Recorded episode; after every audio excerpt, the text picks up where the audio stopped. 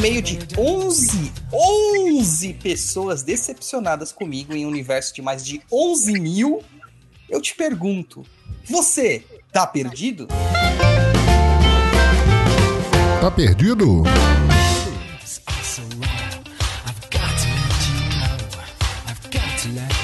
Estamos aqui de volta com mais um Tá Perdido, seu podcast de leitura de e-mails e informações que ensina muito mais do que o Mobral espiritual que montaram por aí. E nesta data especial chuvosa aqui enquanto gravamos, comigo está ele, o encantador de servos astrais, o Exu Gato do Umbral, Guto Felipe. Boa noite para quem é de boa noite. Bom dia para quem é de bom dia. Isso aí. E também conosco a nossa apoiadora que não desiste nunca, já tomou uma caixa inteira de, de ansiolítico para aguentar aqui, Mariana Ribeiro. O que, que eu tô fazendo aqui? Eu só tenho seis anos. Maravilha, maravilha, maravilha. E antes que falem alguma coisa, o japonês não está conosco, não porque ele rompeu comigo, porque eu me iniciei na Kimbanda, nada disso, tá? É que ele tá com umas questões aí pessoais. A mamãezinha dele está acamada e ele tá dando um, uma atençãozinha para ela, né, gente? Porque este é o nosso japonês, o cara de família. Mandem currículos para casar com o japonês. Ele é um cara de família. Beleza? Então, hoje aqui temos o Guto fazendo o papel do Luiz, já que né, já dominou tudo aqui mesmo. E é meu filho de santo agora, e vai sofrer na chibatada. Então manda aí, Guto. Fala nossas redes sociais. Bom, o nosso Instagram é instagram.com/barra papo na encruza, nosso blog www.perdido.co, sem o M, pessoal, sem o M, hein? Nosso canal no YouTube, www.youtube.com/barra perdido em pensamentos. Nossa plataforma de cursos, www.perdidoead.com. E nosso lindo e-mail, contato arroba perdido.co sem M de novo, hein, pessoal? É isso aí. Lembrando que no blog você encontra diversos textos dos mais diversos temas, além de muitos vídeos, podcast, várias informações. E agora a gente vai começar essa bagaça. Vamos para música, a gente já volta na leitura de e-mails aqui para quebrar o gelo. A gente já vai pedir direto para Mariana ler.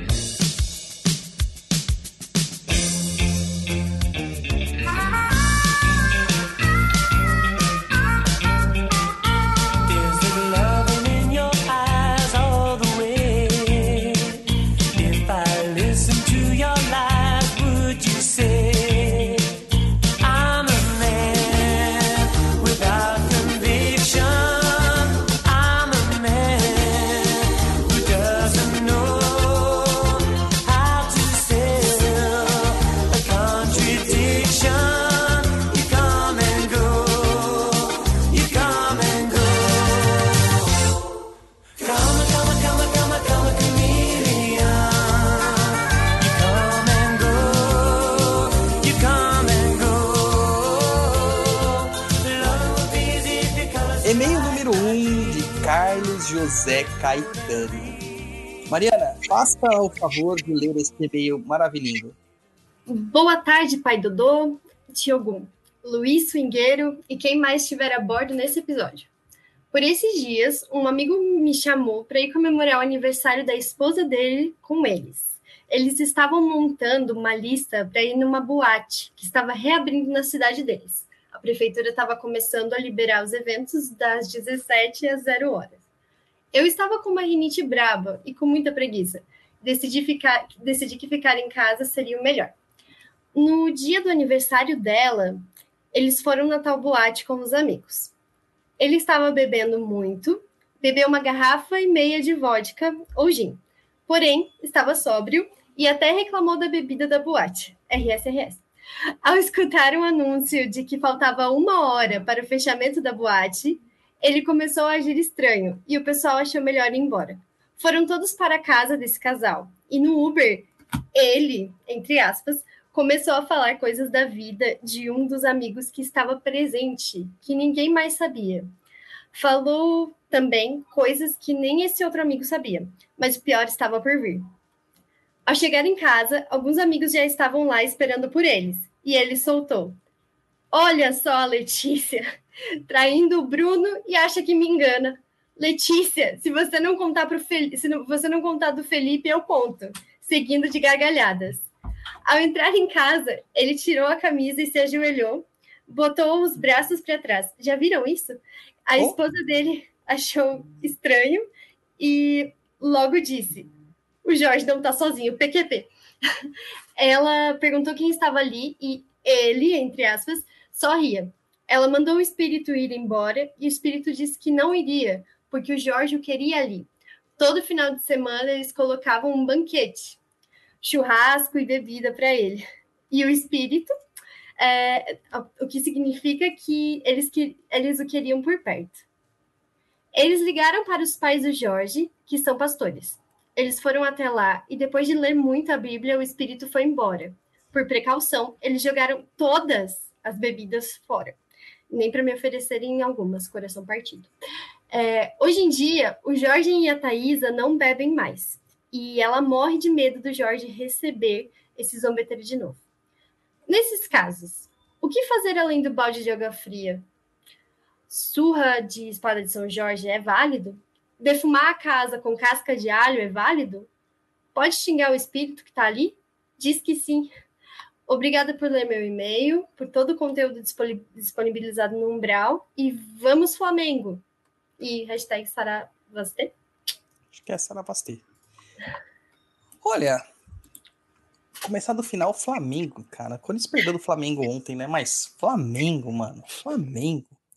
Bom, vamos lá, vamos começar aqui do começo. Ó, primeira coisa, é, o que a gente tem que entender é que mediunidade, ela não se processa só no terreiro. Você tem mediunidade, você vai estar tá ali uma anteninha para espíritos de todos os tipos a todos os momentos. Tá? O que ele relata aqui é claramente um, um, um arquétipo de Exu trabalhando, né? Um Exu vindo. É, mas pode também nem ser Exu, pode ser um Egum que se passa por um Exu, porque também, né, fazer os trejeitos é fácil. Um Kiumba e qualquer coisa do tipo. A, a, o, o, mais interessante aqui é o seguinte, né? Vamos colocar aqui. Ela mandou o espírito ir embora e o espírito disse que não iria porque o Jorge o queria ali. Afinal, todo final de semana eles colocavam um banquete para ele. Ou seja, o cara fez uma entrega para aquele espírito, ele está alimentando o espírito. Então ele quer o espírito lá, ele está evocando o espírito. E ele vai se manifestar mesmo, gente, vai se manifestar. Experimenta fazer isso na sua casa, não me culpem depois. Você vai ver que o espírito vai se manifestar. Tá? Se você fala, falar pro seu cunhado, cunhado é pior que Egum e Kiumba, tá? Então mantém isso na cabeça. Fala pro meu cunhado, pro seu cunhado assim, fala assim, ó, todo final de semana vai ter churrasco e bebida aqui de graça para você. Você acha que o cara não vai vir? Vai vir toda hora. O espírito é a mesma coisa. É...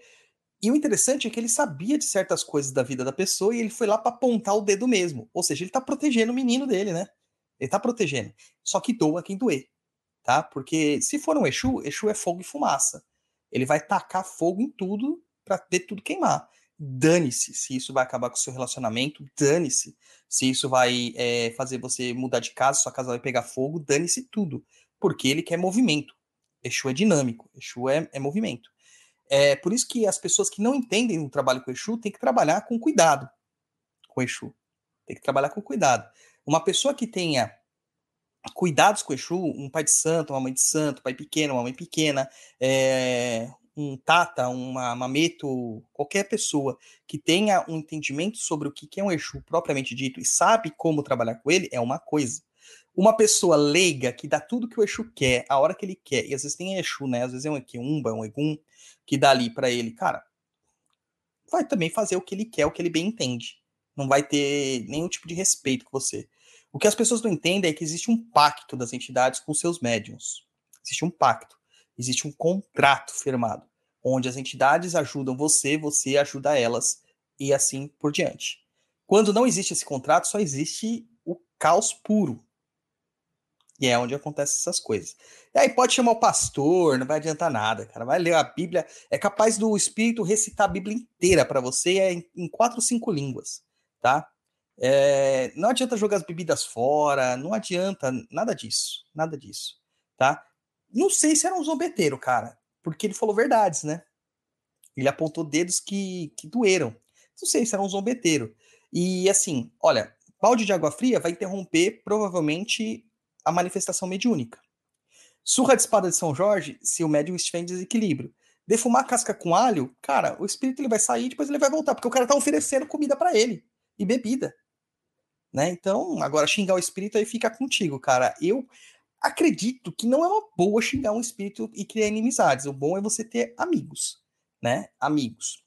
Uma outra situação, povo, é sobre o álcool, o uso do álcool. É, depois que é, o pessoal descobriu que eu fiz iniciação na Kimbanda, o bicho pirou lá, né? As coisas piraram. E aí o pessoal fica assim, não, mas e o álcool, e o álcool, e o álcool? Como se o álcool fosse uma das coisas mais preocupantes. O álcool é usado em vários rituais afro-brasileiros há muito tempo. Não só afro-brasileiros, como de feitiçaria, etc. Na própria Umbanda, é, nós utilizamos o álcool para passar em certos pontos vitais do médium para que ele incorpore. Porque o álcool, ele dá uma baixada na sua energia e nos seus, nas, nas suas travas. Então é um golinho para dentro, um pouco na testa, um pouco na nuca, nos pulsos, na so, no, no peito dos pés e um pouco no colo do peito aqui, né? No, no meio do, das mamas. Claro que se for uma médium mulher, você vai pedir para uma médium mulher fazer isso na, na outra, tá? Amiguinho, abusador. Então é assim que tem que ser feito. É... Ah, não tem médium mulher. Você vai dar na mão da própria pessoa e falar, passa você. Beleza? Então o álcool serve para dar essa supressão. E aí a pessoa que tem dificuldades em incorporar, ela incorpora.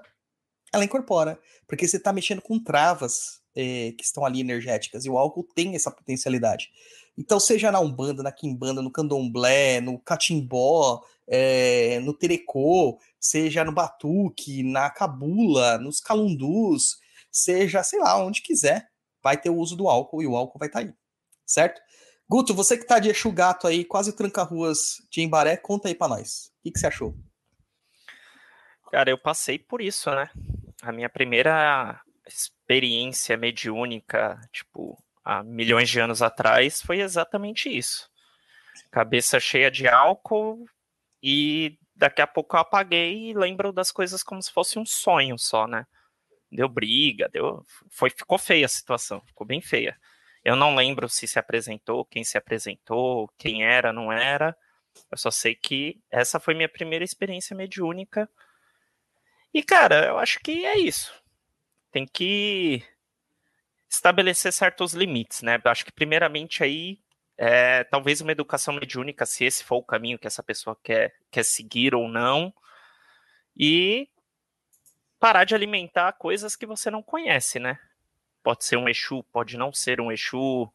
Se for um Exu, é até menos mal, né? Mas mesmo assim, não é legal.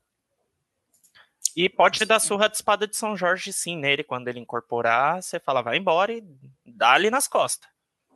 Olha, eu acho que ele. Aí tinha que dar surra nos dois, né? Mariana, fala aí suas considerações, já que você tá fazendo aí umas expressões e fala assim, meu Deus, o que, que será que ela tem para falar? Manda aí. É, então, eu tava pensando, é, pareceu é, ser muito pontual, e pareceu que o, que o espírito que veio teve um objetivo muito claro. É, tipo, de meio, ele conseguiu fazer com que essa pessoa parasse de beber e, enfim, não sei se, se era objetivo dele realmente, mas foi uma coisa boa, né? E Sim. eu não sei, eu achei que parecia mesmo com o relato alguém que um espírito que sabia o que estava fazendo. Não, não sei se parecia um egum em si, mas eu também não, não tenho tanto é, tanta experiência com com Exu e com Eguns. Talvez com Eguns sim, mas com Exu não.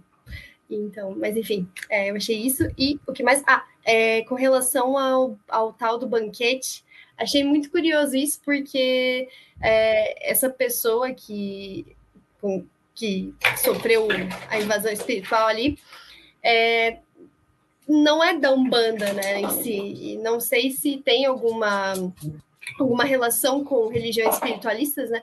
Mas me pareceu que que não era algo com a intenção, né, de, de ser para um espírito. Talvez a pessoa estava fazendo aquilo com outro pensamento, mas que o espírito tomou para ele aquilo. Eu não entendi, mas não me pareceu como uma oferenda. Não sei o que vocês pensam. Enfim. É, às vezes é. até uma oferenda, indiretamente é uma oferenda, né? Porque abusos também são utilizados. É, sabe uma coisa que eu achei interessante aqui? É, é, até falar assim, ah, pode não ser, pode ser o Egum, mas pareceu que não é. Os Eguns e os Kiumbas, eles sabem da nossa vida também. E eles mexem com as nossas vaidades. Eu contei aqui de um caso, inclusive o dirigente dessa casa faleceu essa semana que passou. É, que eu fui há muito tempo atrás numa casa e onde eu fazia a coluna Undercover Macumbeiro, né? E no meio da. Essa casa era uma casa de umbanda, feita no, no na, na garagem mesmo do pessoal. E o que que pegava nessa, nesse lugar? A irmã de um amigo meu, de infância, ela, tá, ela tava namorando o filho dessa. o filho do pai de santo dessa casa. E começou a frequentar lá. E esse meu amigo, ele era ateu até então, mas ele tava muito preocupado. Ele falou assim: você não quer ir lá comigo pra, tipo, ver se a casa é legal, qual é que é, se eles têm outras intenções e afins? Porque a gente tem essa coisa negativa mesmo, né? Esse preconceito, e por causa de muitas cagadas que a gente vê acontecendo por aí. Eu falei, beleza, vamos lá, só que, tipo, você não vai falar para ninguém quem eu sou, né? Não, beleza. E aí eu cheguei lá, fiquei no banco lá no fundo, é, e começou a ter a gira, incorporou caboclo, depois incorporou preto velho, depois incorporou Exu, e por fim veio o baiano do cara. Então incorporou tudo aquele dia, incorporou tudo. E o engraçado é que esse baiano virou para mim assim, olhando lá atrás, olhando até hoje assim, a gente vê umas coisas assim e fala assim, porra, né? É, olhou assim para mim lá atrás e falou assim: ah, você aí, ó, você aí, ó, o escritor, o escritorzinho. Eu falei, eu? Você tá falando para mim? Só tinha eu, não tinha mais ninguém do meu lado, só tinha eu, o resto tava tudo nas, nas filas da frente. É, você aí. É... Então, você sabe que você vai ser muito famoso, né? Você vai ser que nem aquele cara do candomblé, mas dá um bando, o tal do vergerzinho, né? O vergezinho da Umbanda. Falei assim, cara, olha, pode até ser que um dia eu fosse ser famoso, não fui, não sou ainda, mas com literatura e tudo mais. Só que eu falei assim, isso foi claramente para mexer no meu ego, para mexer na minha vaidade. Porque ele sabia da importância que eu tenho com as questões intelectuais. E escrever é um prazer para mim. E aí, eu prefiro muito mais escrever do que gravar podcast, do que gravar vídeo, etc e tal. E eu falei assim: ah, beleza. É, tá bom, então vamos ver. E depois da conversa que eu tive com ele, ele me falou sobre luciferianismo, satanismo, ou seja, ele sabia de coisas que não é qualquer espírito que saiba. Mas nitidamente não era um espírito equilibrado. Era um Kiumba, um Egum, né? Porque as consultas dele não chegavam a ponto nenhum. Quando você viu ele falando com as pessoas, ele falava muito alto para todo mundo ouvir, as, a, a, não tinha um nexo de ajuda ele simplesmente falava uma coisa desconexa aqui uma coisa desconexa ali. E aí a gente vê, poxa, é, mesmo sendo espíritos que não estão dando o equilíbrio correto, o, o encaminhamento correto, dando a consulta correta, eles sabem de coisas nossas. Por quê? Nossa cabeça está aberta para eles. Nossa cabeça está aberta. Eles vão lá, pesquisam e pegam em você. E geralmente vão pegar justamente nessas coisas. No caso aqui, pegou na traição. Pegou na traição. Né? No caso, no meu caso, foi na vaidade, que é uma coisa que eu tenho muito. Eu nunca neguei, desde o primeiro episódio eu, do Papo da Cruz, eu falo: o meu grande problema é a vaidade. Né? Eu tenho uma questão extrema. E não é uma vaidade física, porque não, eu sou gordo, deixo a barba por fazer, né? ando despenteado, camiseta amassada. É vaidade intelectual. É vaidade intelectual. Né? Então, isso é uma coisa que eu aprendo todos os dias e estou aprendendo até hoje. Até hoje. É. A pessoa falou assim: ah, vocês falando e, a, e, o espírito abre a porta da Mariana. Não, foi o cachorro, gente. Foi o cachorro. Foi o cachorro. A Nina tem os problemas, ela é muito doida. Enfim. então vamos lá para o e-mail. E-mail número 2 de Viviane Bergamin. Vai, Guto, manda aí. Vamos lá. Boa tarde, Douglas e galera do Papo na Encruza. Primeiramente, obrigado pelo trabalho de vocês muita informação com qualidade e discernimento. Bom, vamos lá. Meu pai era usuário de drogas na juventude. Parou com as drogas, mas manteve sua dependência com a bebida, inclusive alcoólatra, até hoje. Então, como em todo lar com alguém nessa situação, já se pode imaginar que era um ambiente tóxico de muitas brigas e sofrimento por parte de todos. Tínhamos uma condição de vida confortável e, além do apartamento em SP, compramos uma casa em um resort próximo a Itu, onde passamos os finais de semana. Em um final de semana, acordamos pela manhã e minha irmã começou a contar que teve um pesadelo terrível com meu pai. Disse que no sonho abriu os olhos e tinha uma figura masculina, com capa e cartola, pela descrição parece um Exu, né? Na porta do quarto dizendo o quanto odiava meu pai. Xingava muito ele e disse que tiraria tudo dele. Disse que meu pai tinha causado a morte dele pelas drogas e ele ia se vingar.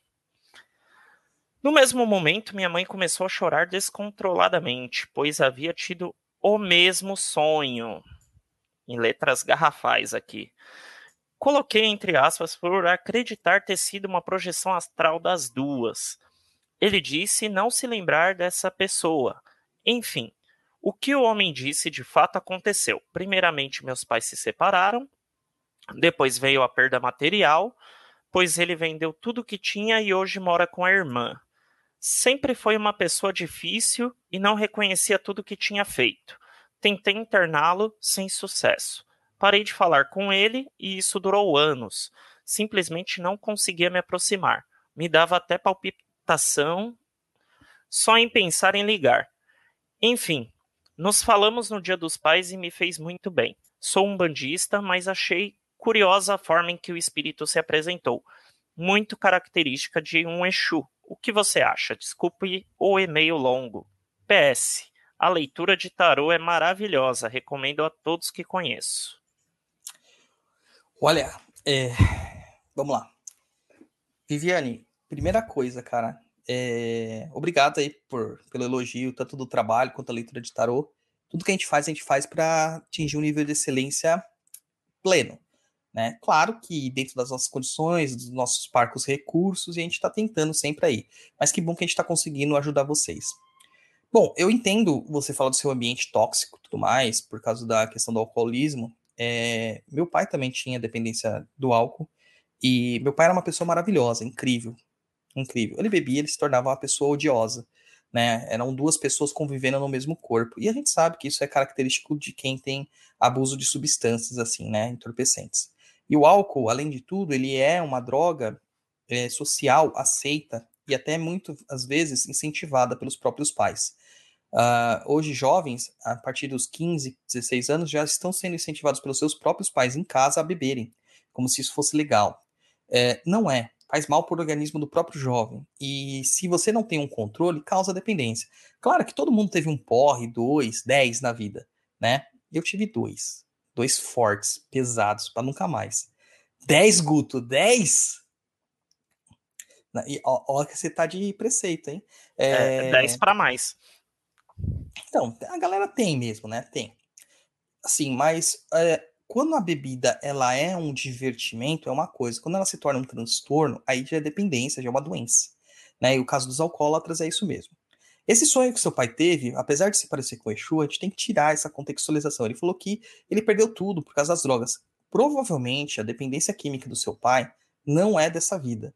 Quem tem esses problemas de dependência química trazem isso já de outras vidas. Tá? É uma energia muito forte que ainda paira pelo seu, pelo seu campo espiritual.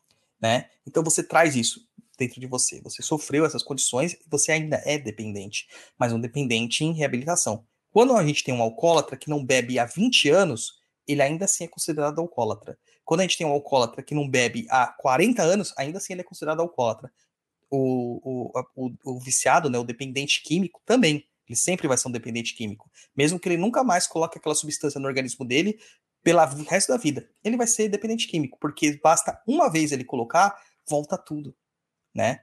Então, é, essa questão é muito tensa e falar que parece o Exu, não, provavelmente é pela, pela forma como você descreve aqui, o cara usava capa e cartola, isso é clássico de quem viveu entre o século XVIII e o século XIX no Brasil colônia e na Europa. Entendeu? É uma roupa clássica, gente. E a, os espíritos mantêm essa roupagem. Tá? Eles mantêm essa roupagem. Ah, por que Exu também usa isso? Porque a maior parte dos Exus viveu entre o século XVIII e o século XIX, alguns até antes, né? Século XVI, século XVII. Uh, mas eles estão aí. É a roupagem que eles usavam e eles manifestam essa roupagem. Então, não é bem um Exu, não precisa ser um Exu. Pode ser? Pode. Pode ser. Mas não necessariamente é. Tá? E se ele estava falando que ele matou ele, né, causando a morte dele pelas drogas, então olha, não foi nessa vida, né? Foi em outra. Porque a não ser que seu pai tenha é, cometido homicídio em alguém nessa vida, pelo que você não relata aqui, você não tá falando isso aí, então foi em outras vidas, tá? E realmente essa foi uma manifestação desse, desse, dessa entidade, desse espírito, que sua mãe também conseguiu perceber, e isso deveria ser encarado como um aviso. Porque aí eles deviam se, se, se, se resguardar dessas questões, né? Ele procurar um tratamento, ele se afastar das drogas, ele ter um maior contato com a família, porque ele perdeu mesmo, perdeu a família, perdeu tudo que ele tinha material, e isso vai acontecer.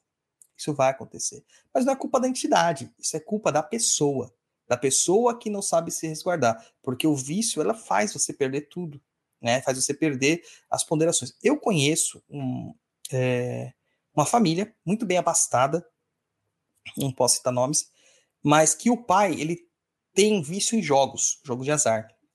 E ele já tem mais duas famílias por aí. Por causa desse vício de jogo, acaba se envolvendo com mulheres na noite, essas mulheres engravidam, ele tem que bancar as mulheres porque elas engravidaram de filhos dele. O mínimo que ele pode fazer é bancar os filhos dele, né? E apesar da condição financeira dele de ter muito dinheiro entrando, o cara não tem nada. Porque todo o dinheiro que entra, ele tem que dar ou para as famílias ou para o jogo. Entendeu? Então é uma condição dele, não uma condição que um espírito está causando isso com ele, etc e tal.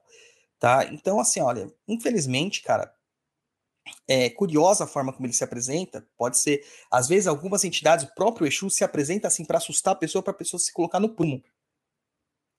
E o cara não pegou, né, os avisos, né? E aí você, como uma boa umbandista, um dos, uma das questões da Umbanda é que a família, a ancestralidade é muito importante, tá? Não adianta ser um bandista da boca para fora. Você não tem noção da quantidade de pessoas que eu pego para fazer jogo e atendimento, que o problema maior que elas têm é de ancestralidade, ancestralidade e relações com a família. Então o cara é um bandista, vai na Umbanda, é, veste branco, saravá para todo mundo, paz e amor, o que é uma mentira, tá? Umbanda não é paz e amor, e etc, etc e tal, mas chega em casa, não fala com a mãe, não fala com o pai, xinga o pai, sabe? Bate a porta, etc e tal. Alguma coisa está errada. As raízes que são as nossas, a nossa família, ela tem que ser preservada. É o trabalho que a gente tem que fazer. Tá? É o trabalho que a gente tem que fazer. É, é muito legal quando a gente vê, por exemplo, uma pessoa, é, um médium meu, tal, que entra na, na corrente e leva os pais. Muito legal. Né? Leva a família. É muito legal. É, é, leva a esposa, leva os filhos. É muito legal. Porque está mostrando que a religião está fazendo parte integral da família. E não está sendo só para da boca para fora ou para aparecer legal na hora que postar uma foto no Instagram vestido de branco com as guias de orixá. A Umbanda é muito mais do que isso, gente. Muito mais do que isso. Tá? E aí o resguardo que você tem que fazer e a preocupação que você deve ter é de não repetir os erros seu, dos seus pais. E aí também retomar este contato com ele seja do jeito que for, vai doer, vai te dar taquicardia, você vai ter crise de ansiedade, mas cara, se apega nos seus guias, se apega nas suas entidades e vai. Vai. E vai acontecer, vai ser bom para ele, vai ser bom para você. Até porque depois quando ele desencarna, a culpa vai ser pesada. Vai ser pesada. E aí, Mariana, o que, você tem para nos dizer? Você tá pensativa aí? Tô aprendendo. Não, mas eu queria dizer que eu concordo. é, eu não, não acho que seja isso mesmo, mas aprendi sobre a roupagem dos, dos Exus e da época que eles estavam aqui na Terra. E, meu Deus, eu acho que claramente era um sinal. E assim, eu não tenho muita coisa para acrescentar além do que tu falou, pai Dodô. Eu acho que ai, quando essas coisas se envolvem em vício e isso aí a pessoa tem que, tem que ter muita disciplina, tem que querer buscar ajuda. E eu imagino o quanto deve ser difícil para quem convive também com as pessoas que, que têm vícios, né? Sim. Então, a moça da, do e-mail falou que, que até perdeu o contato durante um tempo, né? Eu acho que isso é compreensível e às vezes é até um momento de se resguardar, né, para conseguir é, trabalhar essa relação mais para frente. Então, ah, sei lá, só boa sorte, os melhores sentimentos aqui. Estamos na torcida. Pois é. Guto, quer acrescentar alguma coisa, Guto? Acho que já foi falado tudo, né? É, a data não bateria de ser algo dessa vida, né? Para ser um Exu acredito aí que tem um longo caminho depois que você morre para chegar nesse posto de Exu, né? Mas provavelmente é coisa de outra vida mesmo. E quanto ao vício, eu acho que, cara, é muito difícil para uma pessoa sozinha se livrar de qualquer tipo de vício. Então, é, respeite o seu tempo, é, mas esteja perto do seu pai, para tentar auxiliar ele aí, estar junto, porque é uma luta muito difícil, é muito difícil mesmo, tá? E Sim. desejo boa sorte aí na sua caminhada para que consiga resolver tudo isso, tá bom? É, cara, é bem complicado, cara. Não dá para fazer sozinho. É isso mesmo. Tu tem que ter ajuda. É, e vai em frente, né? Vai em frente. Fala, japonês. Ah, não, é... o japonês não tá aqui, é verdade. Mas tá aqui o Exu Gato do Umbral, Guto Felipe. Ele tem até um ponto riscado, gente. É só riscar o ponto que ele aparece, né? e ele nem cheira enxofre, ele cheira perfume francês. Que vai ser. Agora ele vai ser melhor do que o japonês, vai dizer que já leu o bloco de marketing antes da gravação. Claro que eu li, pai Dodô. Senão a espada de São Jorge canta, né? Isso que é bom, e... tá vendo? Falar com o filho de santo. Eu quero dizer aqui é que vocês estão perdendo conteúdos incríveis nesse mês de Black Friday do Perdido EAD. Então mesmo, gente, tem, tem pessoas ainda que me mandam mensagem perguntando se vai ter Black Friday. Eu falei, cara, não é um dia pra gente. Não é um final de semana. Pra gente é um mês inteiro. E a gente tem dois pacotes de curso lá pelo um preço de um. E ainda o Sapienza, lá, o Núcleo Sapienza, com todos os cursos em promoção até dia 28 de novembro curso de tarô, curso de baralho cigano, curso de chakras, curso de benzimento, tudo em promoção. É, galera, ficar esperando e depois perde. Eu mesmo vivo, vivo enchendo meu cartão. Tem um centro de curso chamado Cursos do Pai Dodô. então vai lá, gente. Segue o que o Exu Gato tá dizendo e faz sua matrícula nos cursos que temos no Perdido AD. Neste mês tem o pacote Beira-Mar, que vem o curso de Ogum e Iemanjá, pelo preço de um só. Você vai fazer dois cursos pelo preço de um. E também tem o pacote Magia de Umbanda de Velas e Cristais. Esse aí o Guto fez. Esses aí eu já fiz, os dois, né?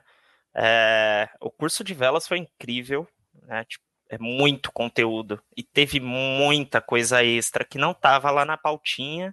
E foi incrível, cara. Tem até amarração. Aí eu sei que tá precisando aí pra entrar no ano novo aí com, com, com crush, tá na hora, hein? Porque aqui as coisas funcionam de verdade, né, gente? Então vai lá, www.perdidoead.com.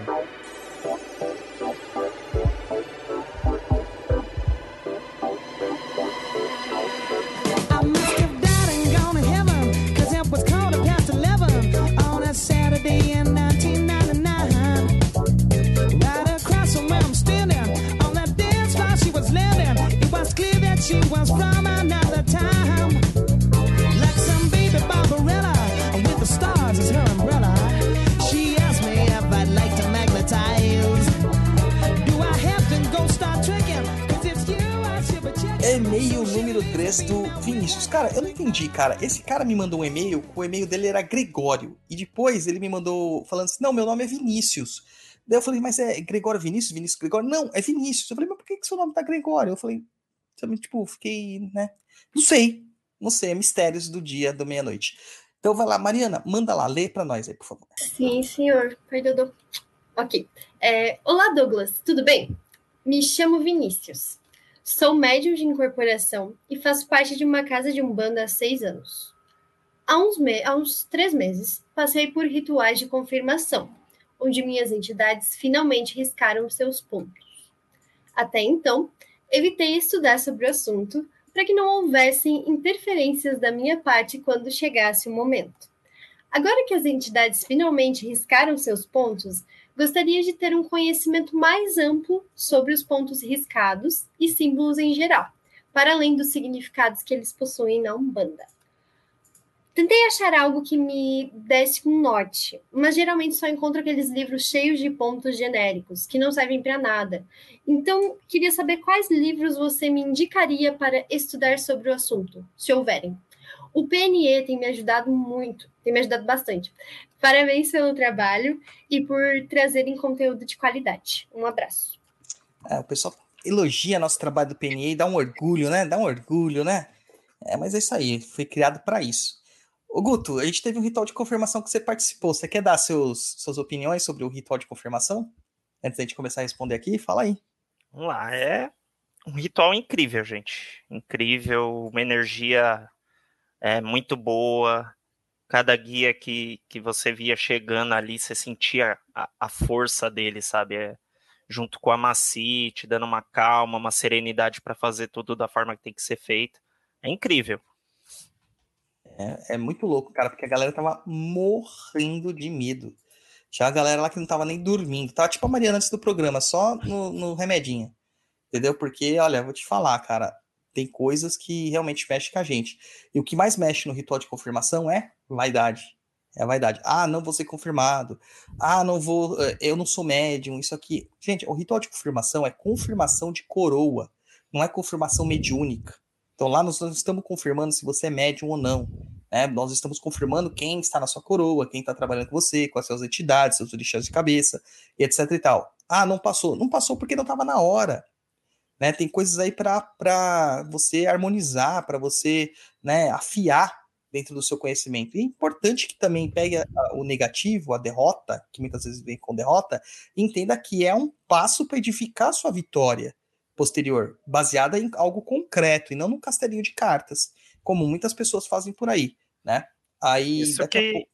isso que eu ia complementar aí de uh, as pessoas acham que às vezes por não passar no ritual de confirmação que ela tá mistificando ou que tá incorporada de um quiumba, e às vezes não é, às vezes é um detalhezinho. O próprio guia ali te passa a perna só para você entender que você tem que evoluir um pouco mais, dar mais liberdade para ele. Então, eu não veria nem como uma derrota, eu veria só como mais um, um, um passinho na escada aí do desenvolvimento. Inclusive, tem guias, eu já vi isso acontecer em alguns rituais de confirmação, que ele risca errado o ponto e fala na hora pro, pro confirmador, né, pra pessoa que tá lá do lado, ele fala assim, ó, estou fazendo errado de propósito porque meu filho não está preparado para passar. Ele fala, porque a entidade sabe quando o filho está preparado ou não. É, muitas Sim. pessoas nem falam, ele só risca e fala, dane-se ele. Aí ele tem que aprender a lidar com, com as derrotas também. Você é vê que até é um o médium inconsciente se lasca nessa, né? Sim, sim, com certeza. Tá? Não é porque você é inconsciente que você é melhor. Entendeu? Mesmo inconsciente, e a gente tem que falar sobre a mediunidade inconsciente, que é uma coisa rara, mas a inconsciência ela se dá de duas formas. Uma, a inconsciência plena. Você não tem controle sobre a entidade. Mas a entidade, justamente por você não ter controle, se for uma entidade a ser confirmada, né, de uma entidade de lei, ela sabe que o cara não está pronto. Ela sabe que se ele receber lá o, a guia de confirmação dele, aquilo vai subir para a cabeça dele. E tem um médium que aparentemente é inconsciente, mas não é que ele é inconsciente, é que durante o processo da, da, da incorporação, ele presencia tudo. Mas depois que o transe acaba, some tudo da cabeça dele, é como se ele tivesse estado inconsciente. Mas não, ele participou. De certa forma, ele podia interferir enquanto incorporado. Mas na hora que o transe se desfaz, a chavinha vira e ele perde todo o, o registro dessa inconsci suposta inconsciência, tá? Então, como você sabe que é um e outro? Você não sabe. Não sabe. Por isso que a gente não pode falar que o médium inconsciente é melhor que o médium consciente. Não existe isso. Aliás, eu prefiro trabalhar com médiums conscientes conscientes, tanto mediunicamente conscientes, quanto conscientes da sua mediunidade, que eu acho muito mais importante, né? Mas continuando, essa questão de riscar o ponto, né? É que ele quer ter um conhecimento mais amplo de pontos, riscados e símbolos em gerais para além do significado que possui na Umbanda. Cara, isso não vai agregar nada na sua vida de Umbanda. Nada. É porque os símbolos, eles podem ter significados completamente diferentes em outra tradição. Então, a seta do caboclo, se você for ver dentro de, um, de uma ideia de um, de um ritual de, sei lá, de um sigilo, né, sigilização, é completamente diferente o significado e o propósito. Tá? Então, não tem como você comparar uma coisa com a outra. É, essa, essa necessidade de saber o que é o ponto riscado, sim, de uma forma acadêmica, cartesiana, que a gente tem hoje, ocidental, ela é muito complexa, cara, porque a Umbanda, aqui em Banda, o Candomblé, o Terecô, a Angola, a Jurema, o Catimbó, todas essas religiões, elas se dão por um processo de osmose, um processo de, de, de absorção orgânico, de observância, tá?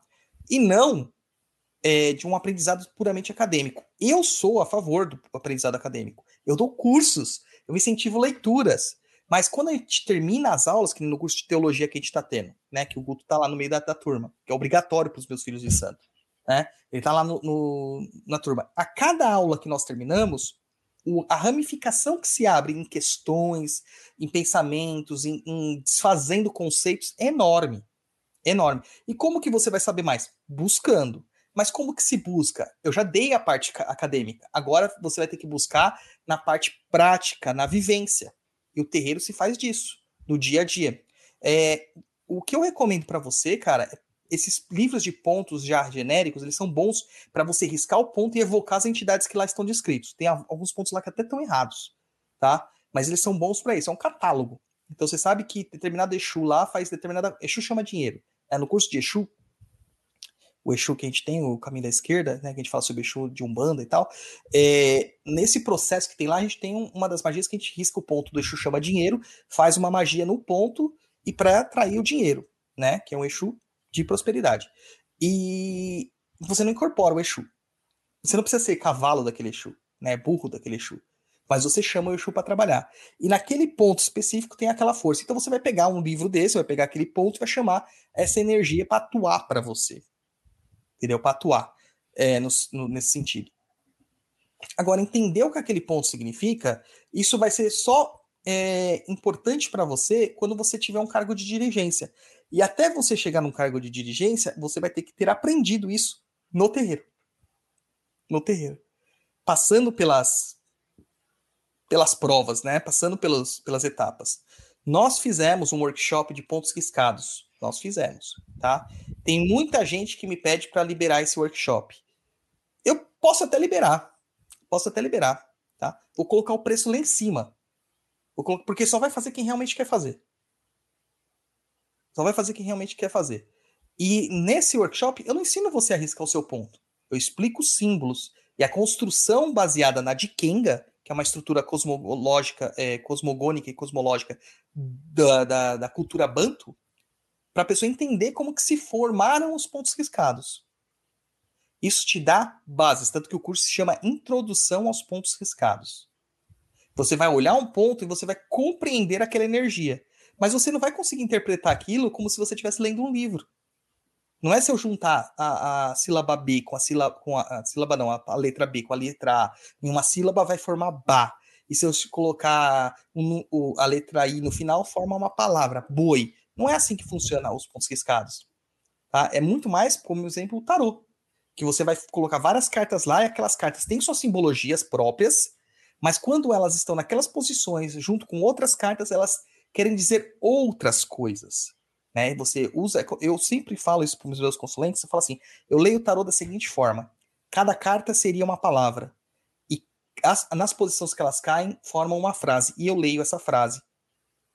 Então a gente pega pela ideia, pelo contexto e o ponto riscado é isso.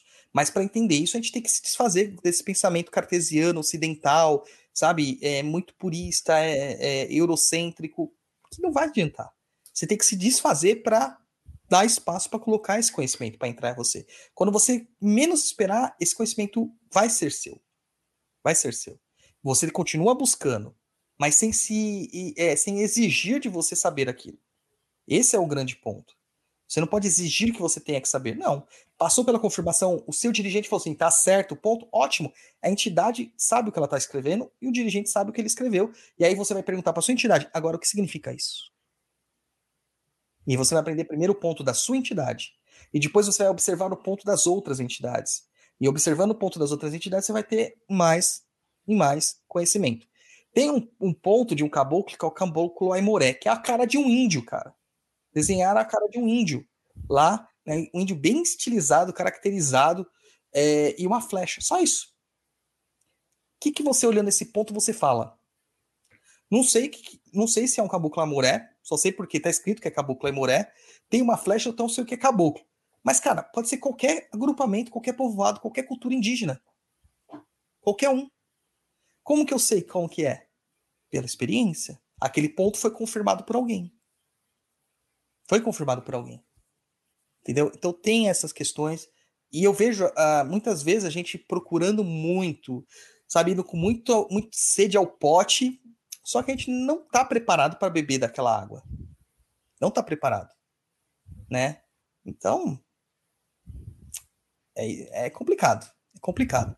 Livros para você entender pontos riscados não existem. Eu até ganhei um livro esses dias de um seguidor do papo, que era um livro que eu queria muito, aliás, caríssimo, né? E ele foi extremamente gentil, né? Eu acho que foi o próprio Vinícius, cara, que me deu, se eu não estou enganado.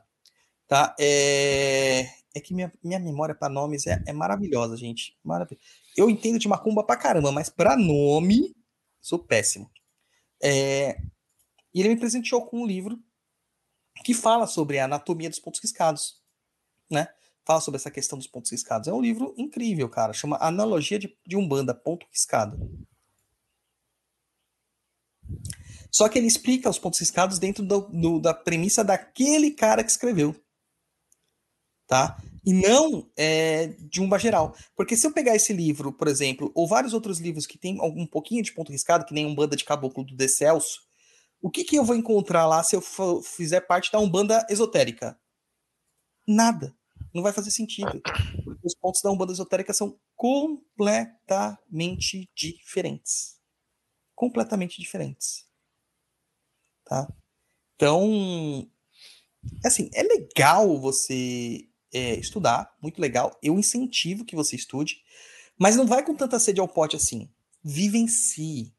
Vivencie sabe? É, é, é, Permita-se vivenciar a, a essas coisas, porque tem muitas pessoas que ficam lá. É, ah, eu não sei, eu preciso aprender, eu não sei, eu preciso aprender, e a entidade está ensinando lá para ela, e ela não está ouvindo. Não está ouvindo. Tinha um médium no terreiro que eu, que eu fazia parte. A médium, ela tinha muitas inseguranças e eu falo assim, não sei por que você tem insegurança, porque toda vez que eu converso com a sua entidade, ela me transmite uma sabedoria poderosíssima e ela muito insegura. Por que que isso acontecia? Porque enquanto a entidade falava, ela não prestava atenção. Então ela não aprendia com a própria entidade. Por isso a importância de ser um médium consciente e também ser consciente da sua mediunidade. Entende? É muito importante isso. Ai, ai. É, falei demais, cara. Me ajuda aí, Guto. Me ajuda aí, Mariana. Vai tomando uma aguinha aí, pai Dodô. Vou tomar água. Eu tenho uma história. Eu comecei a frequentar um bando lá nos meus 16 anos e eu ia num, num congalzinho, tipo, num terreirinho de Mamãe Oxum, é, aqui em Curitiba. Daí, certa vez eu queria, porque queria entrar na corrente. E eu perguntei como é que faz para entrar né, na Umbanda e tal.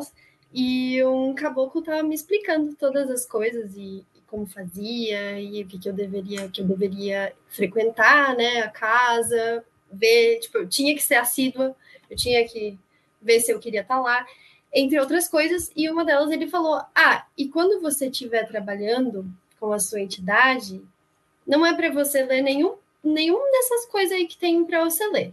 De ponto. Ele tava falando, eu não quero, não é para você saber de nada disso você é para você é, limpar sua cabeça. Tipo, e isso é muito engraçado, porque casou exatamente com o que com o, o e-mail de hoje. E eu nunca entendi, eu até achava que, que talvez o, o carro, o conselho não, não fosse tão adequado, sabe? Eu pensei, não, mas daí como é que eu vou desenhar uma parada que eu não sei, que eu nunca vi na vida? Se eu ver alguma coisa, eu vou saber, pelo menos, né? Vou ter um negócio ali, um, um acervo, uma gaveta para a entidade consultar ali, hum, quero este triângulo. Mas, enfim, acho que, que se fez válido o conselho. É, eu, um dos meus maiores medos é exatamente é, rolar uma mistificação em cima do estudo de pontos riscados. É, é um negócio que eu morro de medo. Porque para mim não faz muito sentido é, porque aquilo não interessa para mim, assim, sabe? Importa para a entidade, para o trabalho que ela está fazendo ali no momento. Muitas vezes não é o, o, o ponto de identidade da, da, da, entidade, e sim um ponto de trabalho diferente para uma ocasião específica. É, então, o entender é legal, mas a que preço, né? Tipo, sim o quanto que você pode se influenciar com isso e acabar atrapalhando o seu próprio trabalho mediúnico também, né? E outra coisa que eu ia colocar era exatamente esse da Umbanda esotérica, né? Que é completamente diferente, é outra leitura, são outros símbolos. É um monte de flecha curva para lá, para cá. Eu já não entendo os normais. Da esotérica, então, eu não entendo nada. É, o da esotérica é uma grafia sagrada mesmo. Não é uma invencionice sagrada como tem em alguns lugares, tá? É uma grafia sagrada mesmo. Existem propósitos. Cada orixá tem um, um jeito de se expressar, cada detalhe do ponto revela uma atuação e uma força que se coloca quando o cruzamento entre as entidades ou das forças se, se percebe no ponto lá é muito rígido. Já no ponto riscado da Umbanda, propriamente dita tradicional, não é tão rígido assim. Existem é, várias interpretações para um mesmo símbolo. Que a, a, estrela pode significar magia, pode significar iluminação, pode significar é, os quatro elementos dominados pelo espírito, que é a magia de uma certa forma, mas de uma outra forma. É, pode significar guia, pode significar um espírito. Uh, existe várias e várias interpretações da estrela de cinco pontas, né? Então a gente tem que tomar cuidado e entender o contexto. A galera não entende o contexto. Né? Então é isso aí. É isso aí. Bom, acho que está respondido. Querem falar mais alguma coisa? Então, acho vamos... que não. Eu lembrei, eu lembrei do ponto do Tiriri, né? Que tinha estrela em cima, assim. Hoje em dia, acho que não, não tem, tem mais, mais, né? Não tem e mais. tinha um significado específico, né? Não, não precisa dizer o que é, o que não é, não mas é que dizer. eu lembrei disso agora.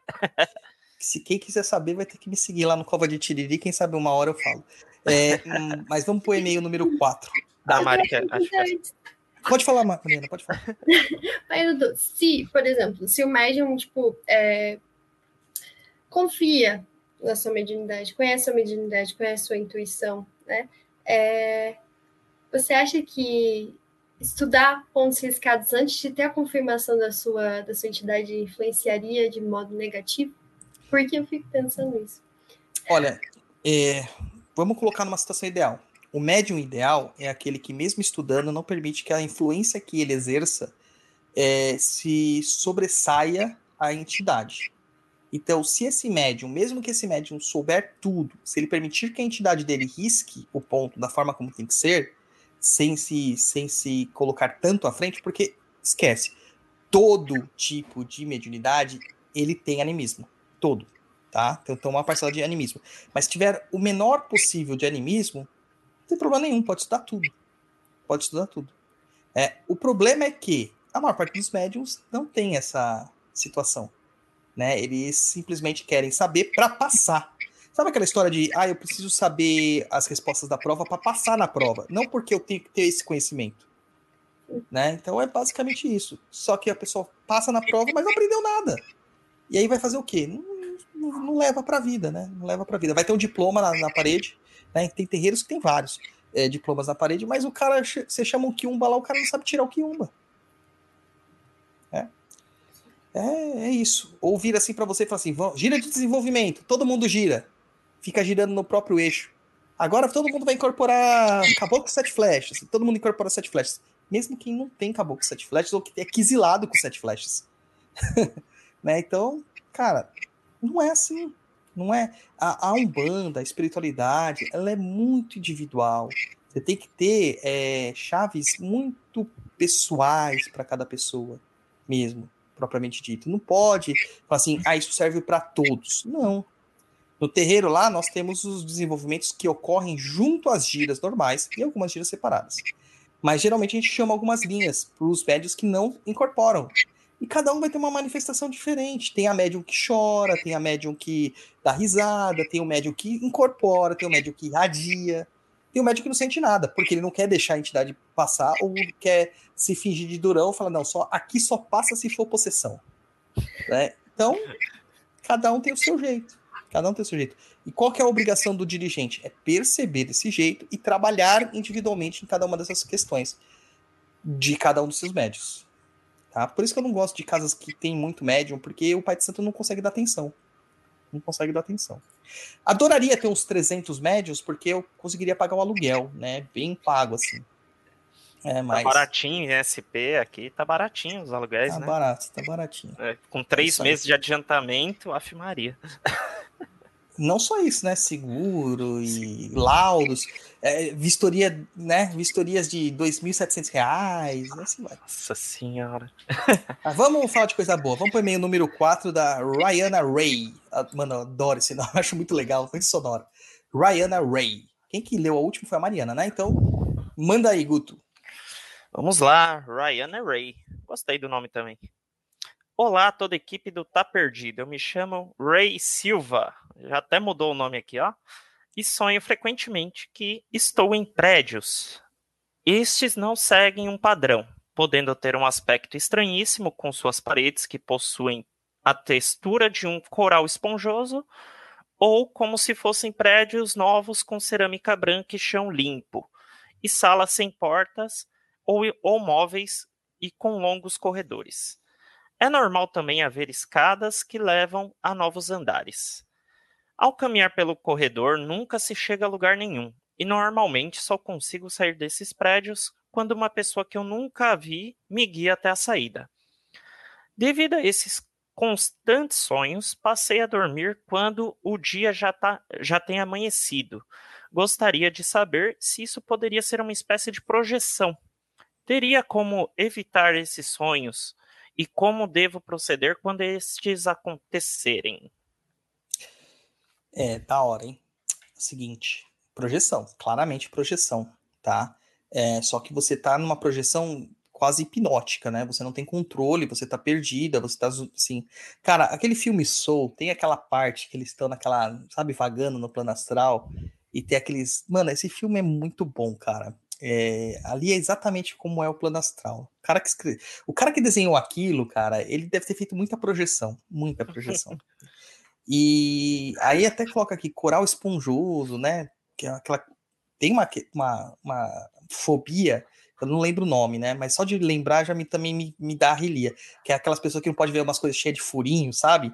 Que dá. E, o, e a esponja tem essa questão, né? É triptofobia, eu acho que é o nome, não é? Quando você vê aquele monte de padrãozinho junto, né? Dá, dá uma agonia. Ah, eu já até abri aqui, é isso mesmo. É, tripofobia, tripofobia. Ah, credo, já passei mal aqui já. Então já tem uma relia aqui. É, então é, é, isso aí, é uma projeção, tá? O que você tem que fazer? Isso está atrapalhando a sua vida material. Primeiro, tem proteção no seu quarto? Você faz limpezas espirituais na sua casa? Como que está a sua relação com a sua mediunidade? Tem tudo isso para a gente verificar. É, primeiro aspecto que eu sempre ressalto: as pessoas acham que elas têm que fazer cursos e desenvolvimentos para si. E não lembram que você vive em ambientes carregados de energia. A casa é um organismo vivo. Tem gente que até faz troça de mim, né? Porque eu lancei o curso de proteção e limpeza de ambientes como meu primeiro curso do Perdi AD. Por quê? Se você não tem um ambiente adequado, nada vai funcionar. Se a sua casa é o seu lugar de repouso, você vai lá para descansar e você não consegue descansar, nada vai funcionar. Você pode fazer a magia que for, vai dar tudo errado. Tá? Porque a gente tem que ir pro trabalho já esperando voltar para casa, se sentir bem na nossa casa. Agora, se sentir mal, carregado, pesado, não conseguir dormir em casa, tem alguma coisa estranha. Tem coisas estranhas. Então, é... primeira coisa, adequar o seu ambiente de, de, de repouso, adequar o seu, a sua casa. Ah, não consigo mexer na minha casa inteira. Mexa, mexa no seu quarto. Mexa no seu quarto. Crie proteções, crie barreiras, crie filtros, que, crie para-raios, põe a espada de São Jorge debaixo da, da, da, do colchão, faz a mironga da, da, da, tesoura em cima do copo d'água embaixo do, da cama, sabe? Faz uma defumação no quarto, é, faz uma, um banimento, deixa ali aquela energia ok. Mesmo assim, não, não rolou, cara, banhos, tem vários tipos de banhos que você pode tomar, tá? Banhos de aterramento, principalmente, de ervas que vêm do chão, tá? Você pode tomar banhos de aterramento. É, é, ah, toda erva vem do chão. Não, gente, eu, seus estúpidos, eu tô falando das ervas que realmente você vê que, né, se enraiza e que espalha pelo chão, que elas são rasteiras é, e não é, tipo de plantas, de arbustos gigantes, de, de árvores, essas coisas, tá? Não vai tomar banho de folha de laranja, por exemplo, ou de laranjeira para isso, não, não serve, entendeu? Tem que ser coisas que te enraizam, coisas que te dão contexto, tá? Uh, você vai fazer esse tipo de trabalho para te aterrar, para te manter ali ó, no chão, tá? É, com frutos, com, é, principalmente com sementes, né? Porque semente, onde que ela que ela germina no chão. Semente não germina na árvore, entendeu? Lá penduradinha, ela tem que cair no chão para germinar, tá? E como eu falo, é tudo entendimento natural, é observância da natureza, tá? Um, é, então são de raízes, provavelmente você vai usar raízes, você vai usar é, sementes, né, favas, que é, dá essa, essa condição. Além dessas coisas, como que está a sua manifestação mediúnica? quanto tempo que você está é, fazendo trabalhos de, de, de, é, de regularização energética do seu eu, o seu aterramento propriamente dito. Tem que fazer também. Tem que fazer também. Tá? É, aqui eu estou descrevendo coisas, gente, que não dá para ensinar falando em 5, 10 minutos, tá? Vai lá, compra o cursinho de proteção e limpeza de ambiente, está barato, é coisas, sabe, muito barata. Aproveita Black Friday, faz o curso de chakras que vai mostrar para você como se aterrar de forma coerente, verificar todo o seu sistema energético, né?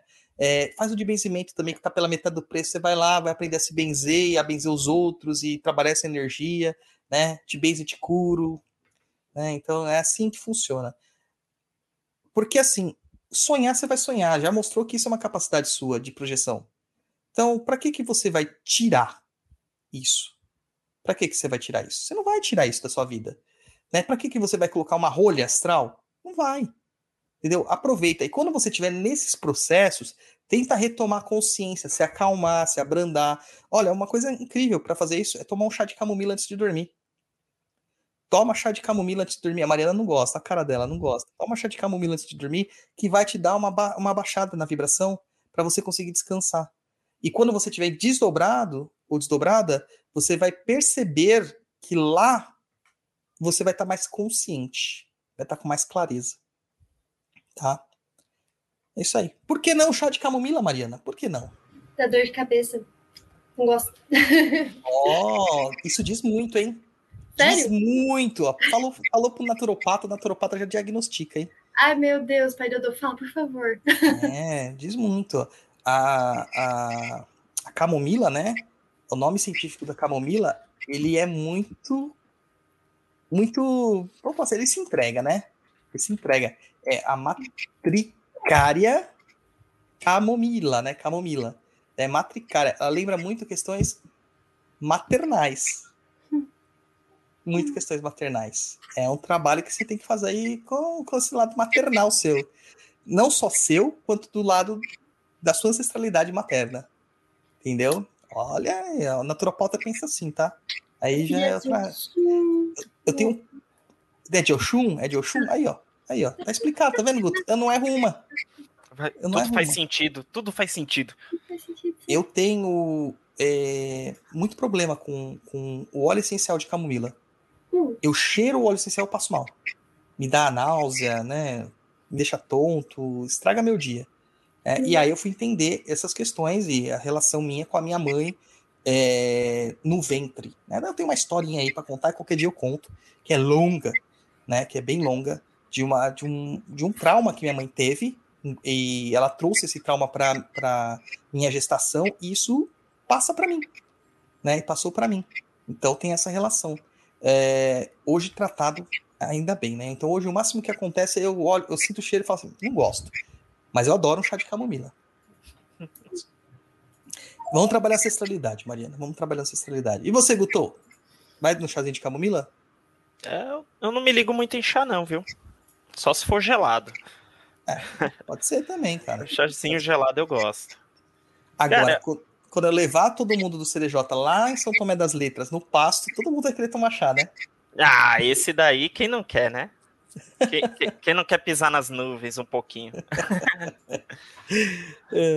Brincadeiras à parte, tipo, esse relato dela me fez lembrar muito um sonho que eu tinha na adolescência. Tipo, era recorrente porque acontecia, não todo dia, mas, sei lá, toda semana acontecia. De eu despertar no meio de um corredor cheio de portas e eu lembrar que já estive lá, né? Porque eu sonhava direto. Cada vez eu abria uma porta diferente, cada porta que eu abria eu acordava. É incrível, cara. E, e hoje eu tento procurar essa lucidez para fazer desdobramento. É, é meu sonho fazer desdobramento lúcido e eu não consigo. Eu faço trabalho energético, jogo energia para lá, jogo energia para cá, faço ground, faço um monte de coisa e não consigo. Ou é, deve é. ser ansiedade que atrapalha também um pouquinho, é, né? Mas faz um sigilo de facilitação para isso. Faz um sigilo por debaixo do seu travesseiro. Boa, maravilha. Faz isso. Vai te ajudar. E aí, Mariana, vai fazer também sigilo para viagem astral? Não, eu tô, de boa, eu viajo demais já.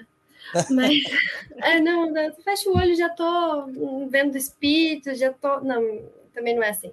Mas é, sempre tive facilidade para essas coisas.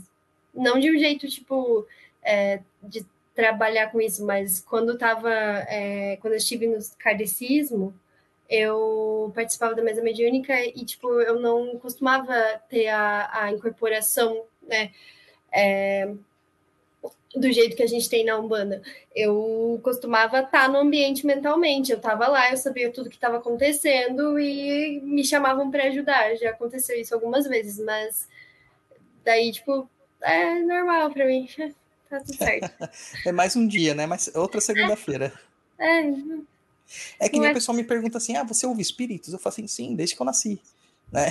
E como que é? Eu falo assim, cara, você não tá falando comigo? É a mesma forma. A diferença é que eu não tô vendo um corpo. Ah, você não se assusta? Eu falo assim, não mais, né, cara? 41 anos nas costas, ouvindo espírito todos os dias da vida, se eu ainda me assustasse, pô, que médium seria eu? Né? Noite, noite passada eu fiquei, tava meio agoniado com algumas coisas, aí deitei pra dormir e eu fiquei pedindo assim, né, Pra conversar com algum dos meus guias e tudo. E aí eu comecei a entrar naquele estado de sono, assim, sabe? Quando você já não tá sentindo o corpo direito. Entre a Na verdade- e, e o sono. Isso. Só que na verdade eu senti a- a- aquela rigidez da da paralisia. Sim. Só que eu não tava de barriga pra cima, assim, tava de lado, então foi muito esquisito. Eu preso assim e eu ouvi uma voz tipo, tô aqui. É o aparador. É, É na hora que na hora que falou, tô aqui, cara, eu dei um pulo da cama. Eu mandei, Aí a parali- mandei paralisia pra lá, pra. Meu, me desesperei de um jeito. Cara, muita gente fala que é difícil fazer projeção de barriga para baixo. Para mim é mais fácil de barriga para baixo do que para cima. Né? Eu sinto muito mais é, facilidade. E eu projeto para trás. Eu projeto para trás, eu não projeto para Sai baixo caindo da não. cama. Não, eu, é, eu tipo levanto ao contrário, sabe? Tipo, para mim é mais fácil. É, mas eu não gosto não. Pra falar a verdade, sim, eu não gosto. Porque geralmente quando eu tenho as projeções, não é porque eu quero, né? Quando eu quero é legal, mas não é porque eu quero. É porque o rompipato falou assim: hoje vai ter trabalho, você vai ter que continuar trabalhando. Quando eu fazia atendimento lá no Chum, né, que eu trabalhava lá, lá era de quarta-feira as giras. E, pô, quarta-feira, longe pra caramba, pegar duas horas de trânsito pra ir, mais uma hora pra voltar. Chegava em casa, tipo, meia-noite, uma da manhã, pra acordar seis da manhã no outro dia, e ainda de madrugada ter que fazer trabalho, cara. Eu ficava arrebentado, arrebentado, arrebentado. Eu falei assim, ah, não, vamos parar. Agora que é de sábado até dá, porque eu nem durmo. Dia de gira, eu já, tipo, já fico com cesão. Vou dormir tarde mesmo. Dormir É igual tarde. aquele papo que as pessoas falam de tipo, quando morrer, descansa. Descansa nada, gente, dorme. Se você pode dormir agora, dorme. Não Exato. perca um cochilo. Só não deixa meu filho ouvir isso, que ele nunca mais vai fazer lição de casa. Nunca mais. Ai, ai. Maravilha, então. Ryana Ray. Mande mais perguntas só pra gente ficar lendo seu nome. Ryana Ray. Muito legal. cara. Muito bacana. Tem uns nomes assim que são sonoros, né? Tem é, a, a Mariana Favoreto, que a gente fala lá no papo direto. Falar, Tem o- fazendo assim, né? O povo é, não tá vendo, assim. mas tá fazendo assim, italiano. É, é a, sí- é a sílaba italiana, entonação italiana, a mão. E tem o, o papai, o, o papai, o pai Cacá, né? Que é o Francisco Echeavaria. Tem os nomes que são da hora de falar assim, né? Eu acho lindo esse nome dele, Chavaria, cara. Echeavaria, né? Muito legal, cara, muito legal. Tem os nomes bem sonoros. Ah, então vamos lá para o e-mail número 5 da Celina Oliveira. Vai, Mariana, sua vez de brilhar. Sim, senhor. Olá a todos. Sou nova no ramo da Umbanda e venho aprendendo muito com o seu canal. Bom, minha dúvida é sobre um sonho que eu tive.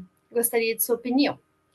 Bom, eu sempre tive muito preconceito com pombagiras, por crescer vendo minha mãe usando ela para recorrer a homens, coisa que sempre achei absurda.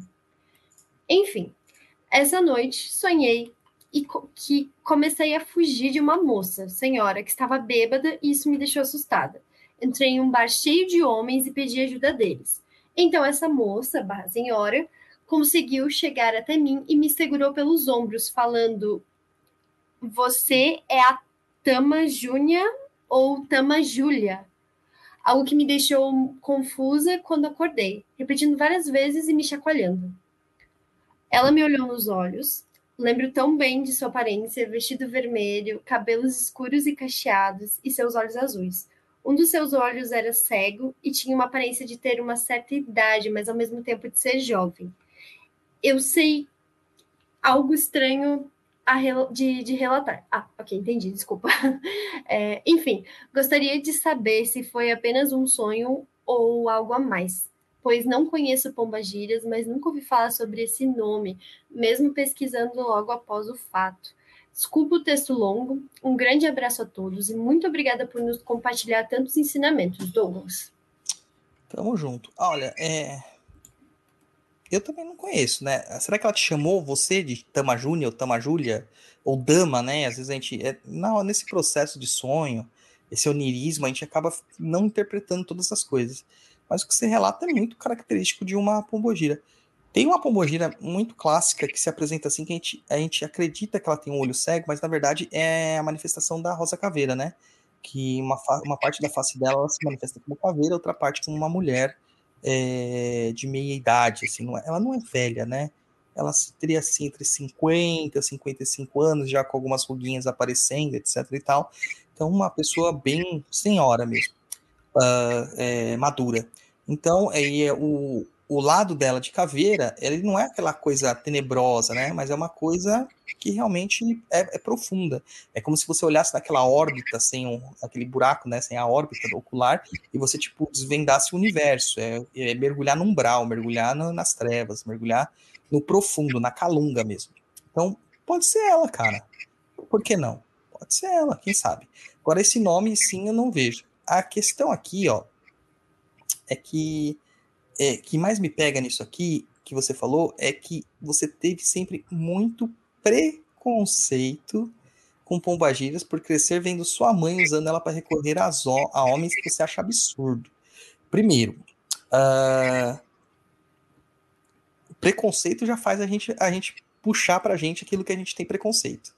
Justamente para a gente é, desfazer o preconceito. Preconceito nenhum é bom. Nenhum.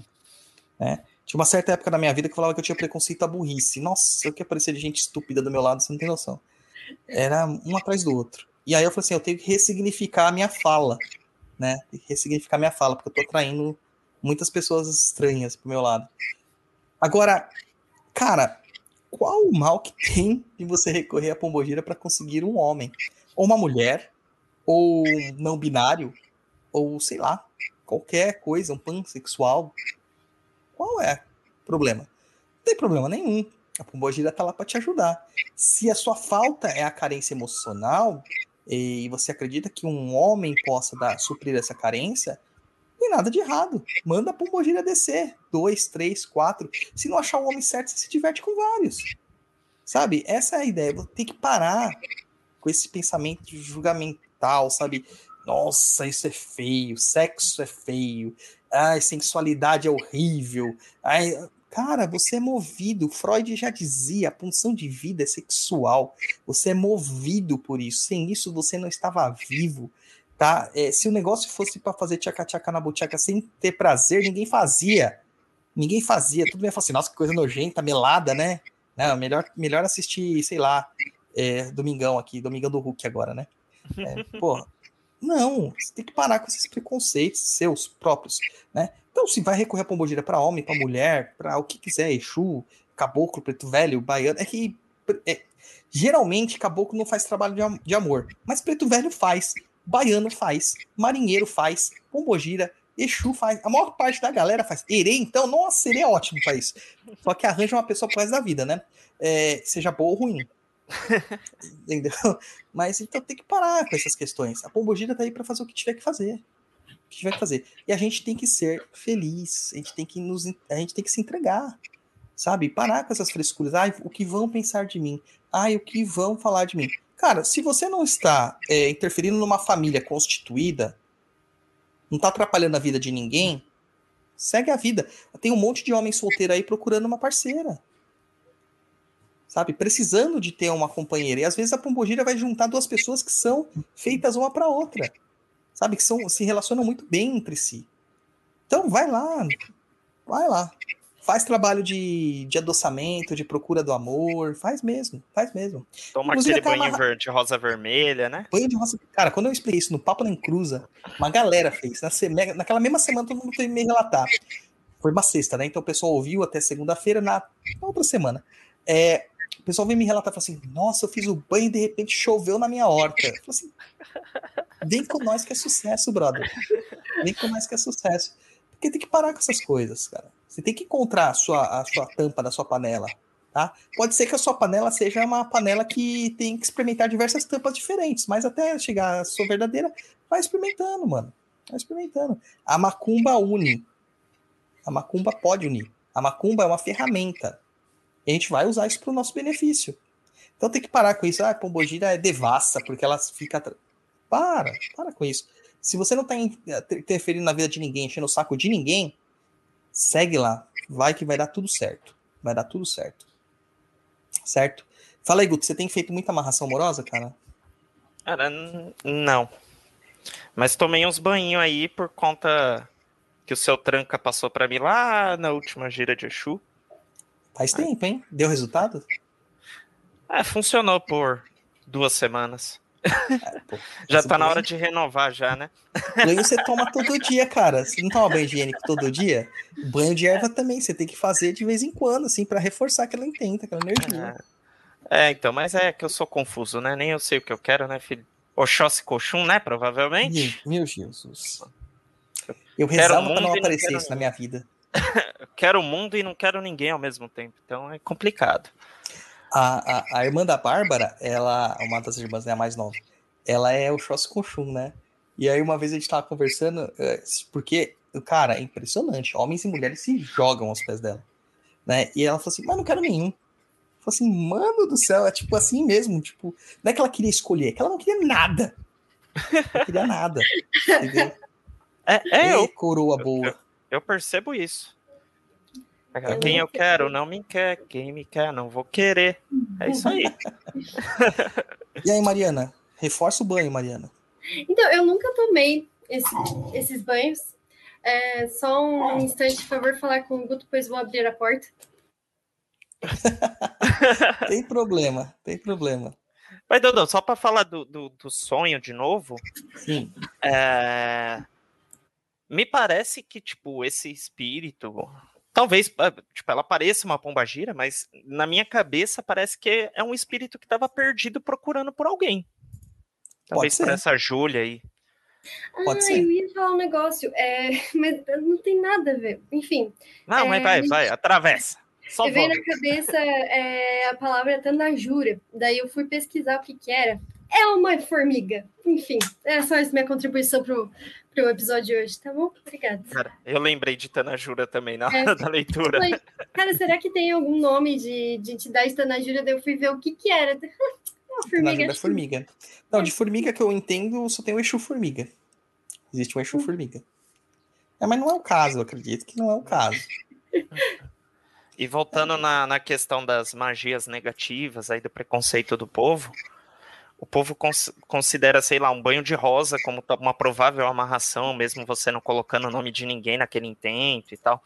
E a pessoa esquece que quando ela leva a blusa de alguém sem consentimento para o terreiro para tomar um passe, ela tá fazendo uma magia negativa. Né? Quando você tá, tá é, pedindo por alguém lá sem que essa pessoa saiba, é uma magia negativa. Sim. Então a gente tem que desconstruir muitos preconceitos aí. Né? Sim. Não existe magia negra e magia branca, que existe magia. Tá? E o propósito do uso da magia. E às vezes vai ser preciso usar a famosa magia negra? Sim. Vai ser. Ó, a Leila coloca aqui no chat, porque não sei se vocês sabem, povo que está nos ouvindo depois no Spotify e, e, outros agregadores, os padrinhos e madrinhas do Papo na Encruza, eles têm acesso à gravação do Tá Perdido. Então eles podem comentar aqui na hora, né? A Leila coloca aqui que quando ela sonhou com o Exu, ele estava de capa e capuz, e quando ele olhou para dentro do capuz, procurando o rosto dele, estava tudo preto, parecia um abismo. É, o que eu falei dos olhos da Rosa Caveira. Uma, uma outra, mas o que eu quero relatar aqui é assim: entidades, principalmente Exu e Pombagira, não gosta que você os olhe nos olhos. Tá? Os olhos são os portais da alma mesmo, como diz a sabedoria popular. Ele não gosta que você o olhe nos olhos, porque isso é dominância. Tá? Tenta é encarar uma onça. Cara, a onça te devora. Tá? Então, é, o respeito sempre é um olhar, um olhar indireto para a entidade. E você pode perceber que quando você está falando com a entidade, raramente a entidade mantém o foco do olhar dela em você. É, o, o olhar do médium fica vacilante, justamente para não ter isso aí também. A não ser quando precisa. Né? Uma vez a gente teve uma desobsessão, rompimento incorporado, todo mundo tentou tirar o Egum do corpo do cara lá. Ele, cansado de que ninguém tava fazendo nada direito, ele pegou o cara, deitou o cara no chão, olhou nos olhos dele e falou assim: vai embora. Foi na hora. Na hora, imediatamente. É a dominância do espírito. Tá? Então, observação, gente. Observação de terreiro. Certo. Falar um... Pode falar. Pedro, que, desculpa. É, a, a Pombogira, que a minha Pombogira, que eu conheci uma vez em toda a minha existência, ela não tem essa aparência é, de Pombogira padrão, né? De, Mulher tipo, fatal. Isso, isso. Pelo contrário, nossa senhora, é, um vestido. Era um vestido, tinha a saia, mas era tipo. É, farrapo, né? Que fala. Sim. E... É uma farrapo mesmo? Eu não sei, eu acabei Deve de ser uma Maria. Deve ser uma então, Maria Farrapo.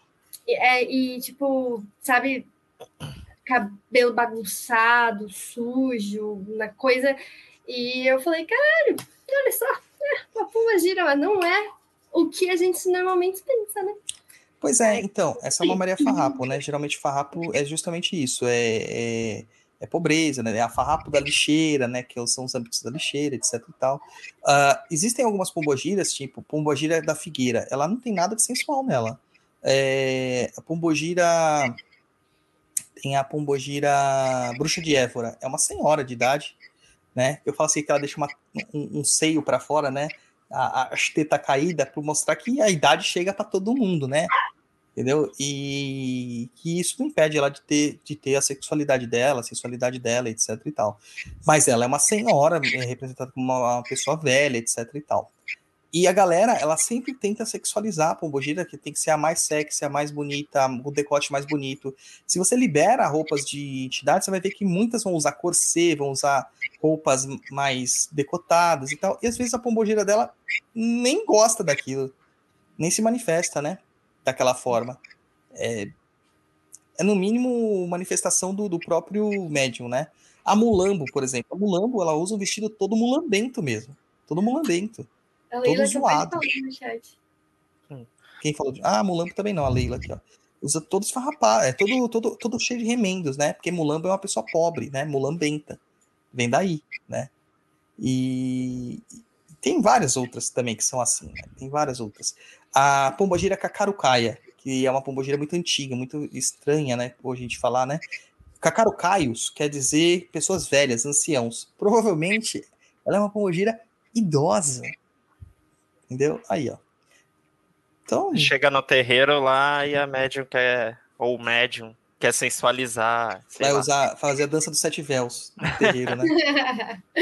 Não é. Mas isso daí me faz lembrar o sonho lá que eu já contei até aqui, que eu não tenho nem certeza se era uma pombogira ou não, e ela colocava o marafo na boca assim, espirrava em mim, sabe? E, é, tipo, assim... não tinha nada desse luxo também, sabe? Que você vê aí nas festas é, nas giras. Eu nem lembro, na verdade, como ela estava se vestida, mas eu sei que não estava assim porque me chamaria atenção. O que me lembra muito é o cabelo, né? Um cabelo cacheado, bem é, armado, por assim dizer. Era bonita, sabe? Sim. Mas não tinha nada desse luxo, dessa coisa. Pegou o marafão do chão lá, meteu na boca e cuspiu na minha cara. E é uma coisa que a galera fala de pombogira, ah, pombogira bebe espumante e fuma cigarrilha. O padrão é isso, mas a pombogira faz o que ela quiser. Ela vai beber cachaça e vai fumar charuto. Né? A minha pombogira bebe cachaça e fuma charuto, se deixar. Ela prefere cigarros sem filtros, aqueles charutilhos, né? Mas fuma, cara. Entendeu? Então deixa a pombogira fazer o que tiver que fazer. Bora sair tá? dos padrões. O Cadu colocou aqui, ó, não rola uma conversa com Bojira e Exu também plasmar em formas nuas? Claro que não rola de fazer isso no terreiro, né? Cara, não dá ideia, mano. Não dá ideia. Porque eu descobri que depois daquele Exu do metal precioso, é... sabe o que eu tô falando, né, gente? Sim. É, deixa eu ver o número da tabela periódica dele pra piada ficar legal. Eu não lembro mais, porque faz tanto tempo que eu, que eu fiz química na vida, né? Mas é do Uh, 79, o elemento 79 da tabela periódica, tá? Eu descobri que existe um outro Exu com o nome de Pedra Preciosa agora. e eu tô assim, graças ao pai Kaká que eu, que eu descubro essas coisas, é porque ele que me manda. Eu tô assim, sabe? É, eu tô sem palavras. Sem palavras. É aquele, é aquele que caiu no umbral esses dias aí? Esse, cara. Ah, esse. Tem uma, é uma pedra meio avermelhada, né? Meio... É, cara. Não sei, cara. Não sei, cara, não sei. Eu, eu, eu tô meio. Tô meio triste, sabe? Tô meio triste com isso aí, porque eu tô muito desatualizado dessas paradas. Tô muito desatualizado, muito desatualizado. Ô, pai Dodô, mas isso daí se chama evolução, pai Dodô. Provavelmente é, né? esse Exu, ele fez um curso aí de um coach, né, de investimento, porque tá na moda, né, viu umas trend legal e subiu de patamar, né? Deve ser, cara, deve ser. Logo, logo vem o Bitcoin, tenho certeza. Se já não, não, dá ideia, pai Dudu. Não dá ideia. Semana que vem vai aparecer na internet esse show aí já. Mas ai, ai. sabe que é, essa coisa que o Cadu falou ali sobre é, se plasmar em forma nua, é, eu recebi a minha Índia, uma, primeira vez que ela veio no terreiro, ela, na minha cabeça, ela tava nua, completamente nua, sabe? Então, eu também achei bem curioso. Falei, caralho, tá... Desculpa, caralho, tá nua. tá pelada. Que vergonha. Mas, enfim. É. Mas, assim, que eu falo, o rompe-mato, ele tira todos os objetos que eu uso. Né? Ele permite eu usar a guia de Oxalá, porque ele fala que é minha. Mas, ele, se ele puder, ele tira tudo. Tudo. E quando a gente fazia trabalho de praia, ele arregaçava a minha calça que parecia que eu tava de tanga. E, e, e, se deixasse ele ficar sem camisa, porque apesar do espírito não estar dentro de você, a sua forma energética das suas roupas também repassa para ele. Ele está ligado com você energeticamente. E em alguns aspectos isso incomoda eles. Mas ele sabe que ele não pode fazer isso, porque as regras sociais da nossa sociedade atual não permitem. Tá? Então ele dá um jeito, fica sem sapato, levanta a calça, né, até cima dos joelhos, né? Pede para usar é, tecidos mais leves possíveis, não gosta de usar abraçadeiras, guias, colares, penacho, nada disso, né? Nada disso. Inclusive, eu tava vendo um negócio que eu não sei se é verdade, tá, gente? Então aqui vai ficar na especulação. Se alguém souber, depois me fala, porque eu tava fazendo umas pesquisas e eu não consegui ainda procurar a fonte disso aqui. Que, na verdade, o povo tupi não usava cocar. E a maior parte dos índios que se manifestam, os indígenas, né?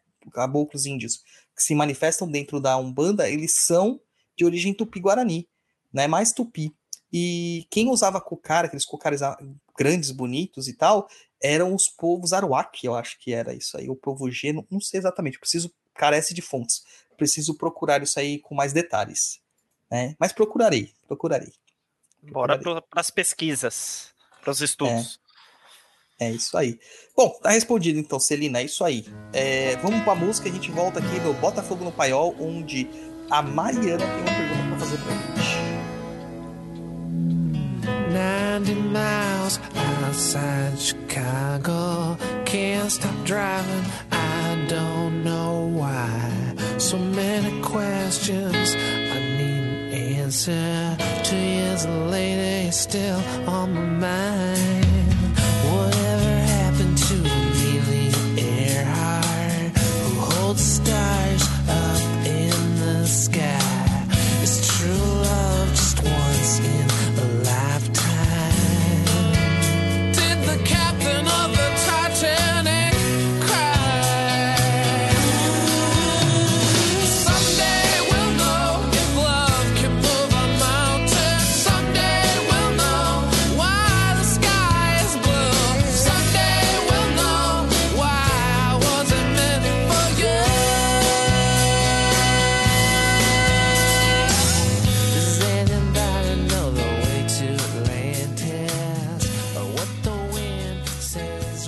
Voltamos aqui nesse quadro que eu tenho que atualizar essa pauta porque tá aqui quadro novo há um ano. Que o nosso ouvinte faz uma pergunta para nós. Pode ser qualquer tipo de pergunta, qualquer temática. Aqui o caldeirão começa a ferver e o Exu pega fogo. Manda aí, Mariana, fala aí. Oi, Dudu. Eu queria saber. É... Não, eu não mato gato. Mas. Eu não sabia se podia perguntar isso. não, pode falar. Não, eu queria saber se tens algum, algum, é, algum acontecimento, assim, ao longo da tua trajetória, né, na Umbanda, é, que, tipo, te marcou, te emocionou, assim, que tu ainda não tenha contado, né, que eu, talvez se tiver também, não tem problema, mas é, é porque é um monte de curiosidade, que tu tá um tempão na Umbanda e, cara, tu deve ter vivido umas coisas, assim, que a gente nem imagina. É. Vivi. Assim, todo, todo, eu tô há 41 anos na banda em nove meses, né? Vamos supor que eu nasci hoje. Mas eu tô de, desde a barriga da minha mãe dentro da macumba, né? É... Cara, aconteceram várias coisas, várias coisas, né? É, eu descobri que eu, que eu, eu, eu ia ser pai, uh, eu ser coroado pai pequeno, eu ser coroado dirigente, é, eu ver pessoas que não andavam saindo andando do terreiro, é, pessoas desenganadas, né, com doenças seríssimas, tipo um câncer, é, voltando para falar que o câncer simplesmente sumiu do corpo dela. Várias coisas eu passei, né? Várias questões assim. Mas de todas, a, a, gente passou uma agora recente, a confirmação, né? Essa confirmação. As mais recentes que me emocionaram muito foi a coroação da Bárbara no antigo terreiro que ela estava, que me emocionou demais. Eu tenho até um artigo falando sobre isso. É, eu fiquei muito emocionado aquele dia, uma energia muito louca, né? Até porque o caboclo dela falava na minha cabeça as coisas e eu ficava, fiquei muito impactado. É, e a, a confirmação, o ritual de confirmação que a gente teve no último final de semana no chão de Jorge foi bem emocionante também, apesar de eu lembrar pouquíssimas coisas e ter que redecorar, rememorar pelas, pelas fotos, né? Mas foi uma coisa que me marcou. Foi meu primeiro ritual de confirmação como pai de santo definitivo do chão de Jorge, né? Então foi, foi marcante para mim. Mas eu acho que o mais marcante de todos foi o batizado do meu filho na Umbanda. Foi, com certeza. Foi o batizado do meu filho, porque o ritual não foi feito para os padrinhos, não foi feito para a mãe dele, não foi feito para a família, não foi feito para ninguém. Foi feito para mim e para ele. Foi uma conexão assim. É, era eu e ele ali, o mundo que se danasse. Né, e os caboclos, na hora que estava dando ali a, as passagens. E foi uma coisa muito linda. No ritual de batismo da Umbanda, geralmente a criança ela fica no colo dos padrinhos. Ele ficou o tempo todo no meu colo. Tudo que a entidade dizia, ela, ele dizia direcionado para mim, direcionado para ele que estava no meu colo. E eu, eu chorei o tempo todo, né? Eu chorei o tempo todo. E foi muito legal porque foi o mesmo terreiro que eu fui batizado há muitos anos atrás, né? E então é foi muito impactante, né? Mais do que qualquer macumba que eu tenha visto, mais do que qualquer magia que eu tenha visto, mais do que qualquer coisa, ver o meu filho ali recebendo as bênçãos da Umbanda naquele momento foi algo espetacular e que eu vou levar pro resto da minha vida como a coisa mais importante que aconteceu até então na minha vida, né? Na macumba, na macumba. Claro que a vida dele foi a mais importante, o nascimento dele é o dia mais importante da minha vida, mas fora isso foi o batismo mesmo, foi o batismo. Até me emocionei aqui. É, respondido. Mais do que acender. Ó, já vi acender em vela sem fogo. Já vi estourar em pólvora na boca. Já vi andar em cima de caco de vidro. É, já vi médium relatar como que. É médium e espírito, né, relatar como que era a casa das pessoas à distância, sem nunca ter visto a pessoa. É, já vi de tudo que você pode imaginar. O que você achar de mais bizarro, eu já vi. Já vi gente, tipo, a três passos do chão, parecendo que tava levitando. Já vi umas coisas muito loucas na Umbanda, né? Mas nada bate o batizado dele. Nada, nada, nada, nada. Nada bate. Certo? Então vamos aqui pegar os lencinhos para tirar as lágrimas dos olhos e a gente volta depois da música, gente. Hello darkness, my old friend. I've come to talk with you again. Because a vision softly creeping left its seeds while I was sleeping, and the vision that was planted in my brain still remains within the sound of silence. Restless dreams, I walked alone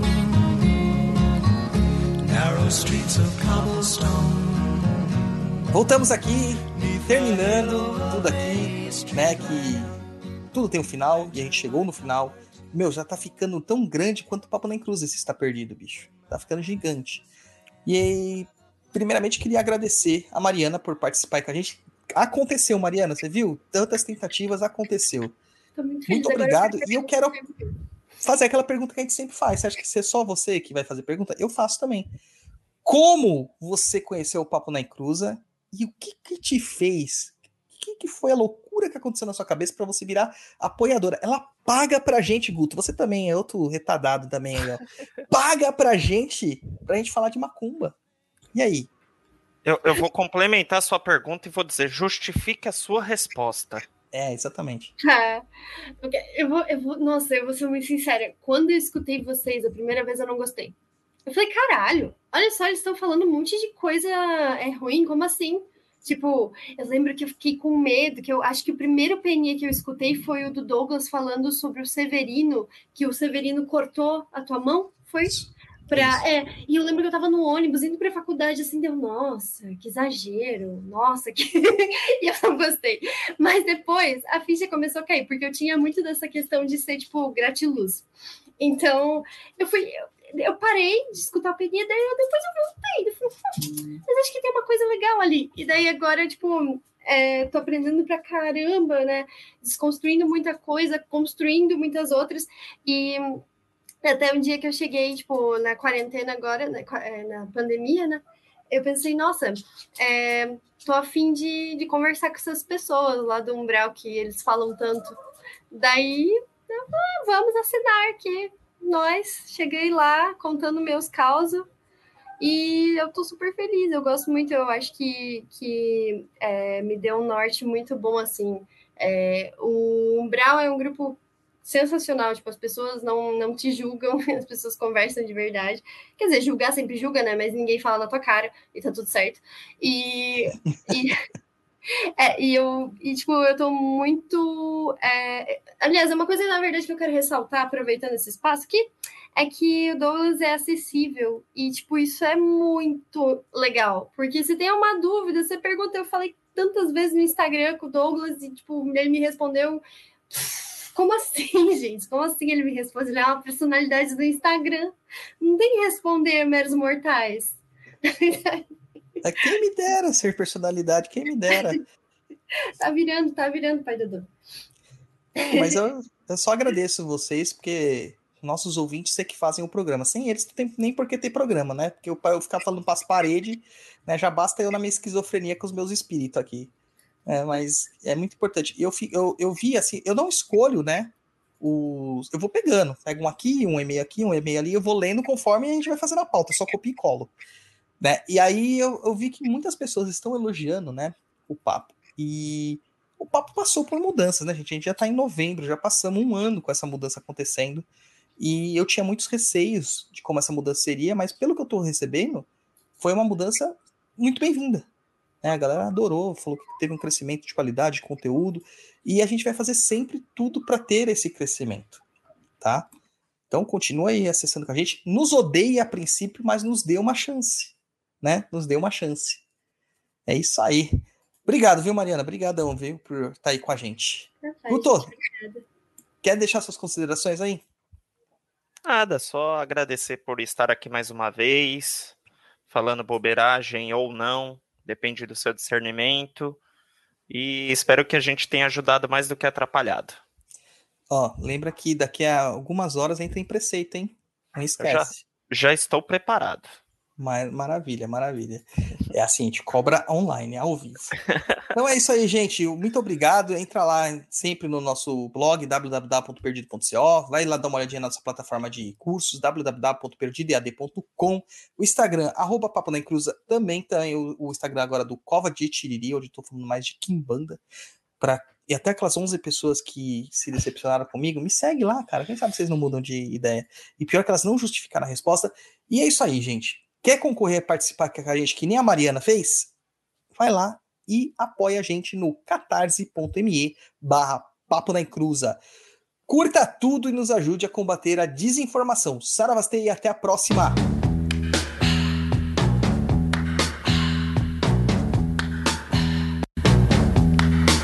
It's the time of the season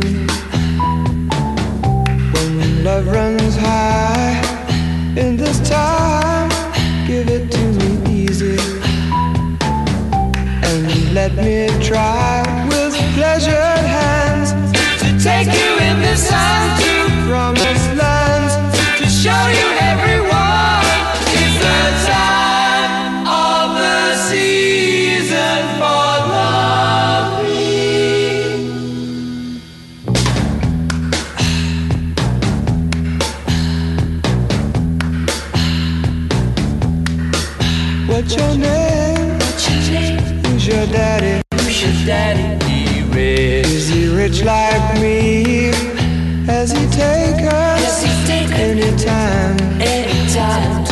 show, show.